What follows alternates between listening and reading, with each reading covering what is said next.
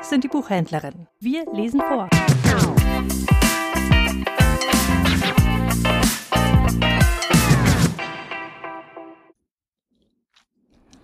Advent, 16. Dezember. Bekommt Frau Grödig einen Christbaum? Von Vera Ferramikura. Die Schlittschuhe über der Schulter poltern Arthur und Bibiane die Treppe hinunter. Im zweiten Stock riss jemand die Haustür auf und schimpfte. Geht's nicht leiser, ihr Elefanten? Wir sind schon weg, rief Arthur zurück.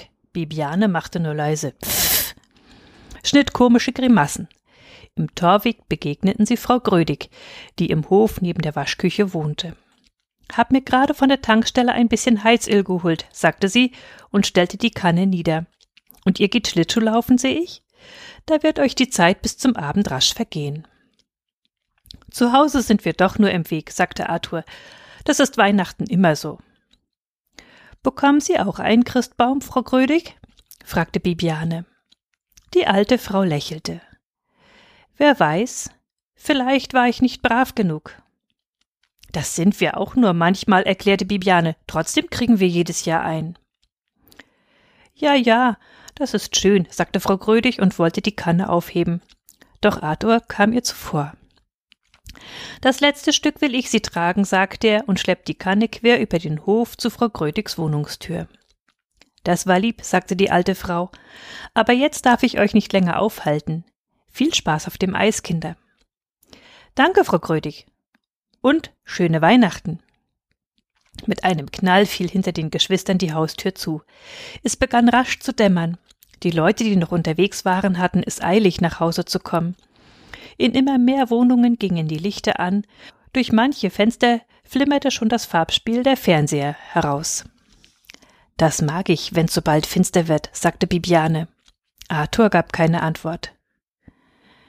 Mir scheint, du hast was, sagte Bibiane und sah ihn prüfend von der Seite an. Wie hast du nur so dumm fragen können, erwiderte er.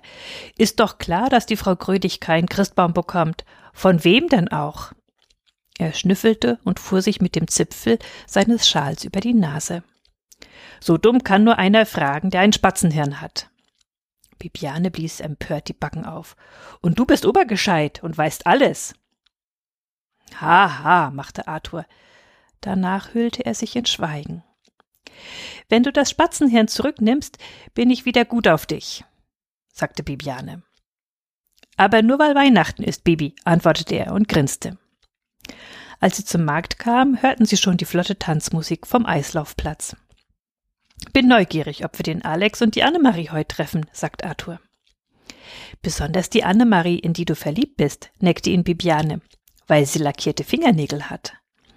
Sie deutet auf die Weihnachtsbäume, die vor den geschlossenen Marktbuden standen. Schau, so viele bleiben übrig, möchte wissen, was aus den Bäumen wird, die niemand kauft. Schade drum, sagte Arthur.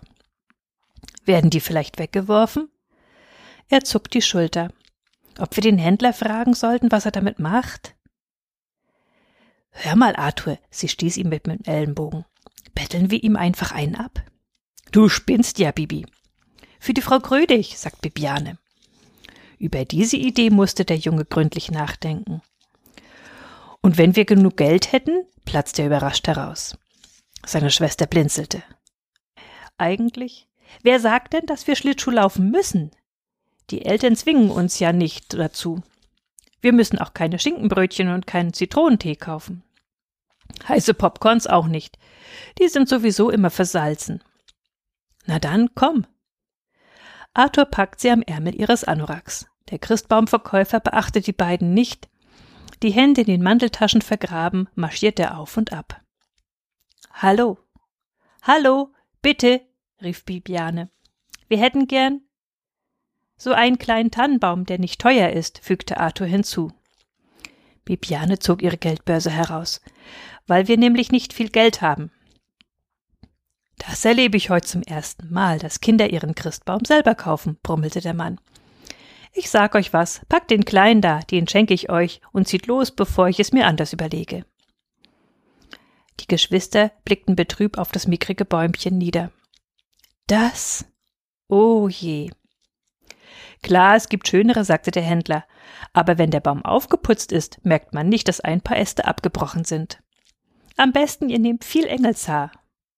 Hm, mit viel Engelshaar wird er besser aussehen. Schon wahr, gab Arthur zu. Es ist nur, er soll nämlich ein Geschenk sein. Bibiane hob ein anderes Bäumchen hoch. Könnten wir das bekommen? Nicht geschenkt, meine ich. Für das Geld, das wir haben, sagte Arthur und schniefte. Zwei so schlaue Kiddies. Der Händler rieb sich die roten Ohren. Also gut, wenn euer Geld für einen großen Milchkaffee reicht, den könnt ihr mir von dem Lokal dort drüben holen. Heiß, mit viel Zucker, wenn ich bitten darf. Und nichts verschütten. Wow, das ist riesig, japste Bibiane. Komm, Arthur, rennen wir. Glücklich stapften die Geschwister wenig später nach Hause. Die kleine Tanne war nicht schwer, doch die Kinder wechselten sich beim Tragen ab, weil es so schön war, sie im Arm zu halten. Abends würde das Bäumchen mit Silberfäden und einem Stern aus Goldpapier geschmückt in Frau Grödigs Wohnung stehen. Frohes Fest allen Menschen war in Glitzerschrift auf einem Schaufenster zu lesen. Dahinter im Halbdunkel schwebte ein Engel in einem Kleid aus weißem Seidenpapier. Er schaute den Kindern nach, bis sie um die nächste Ecke bogen.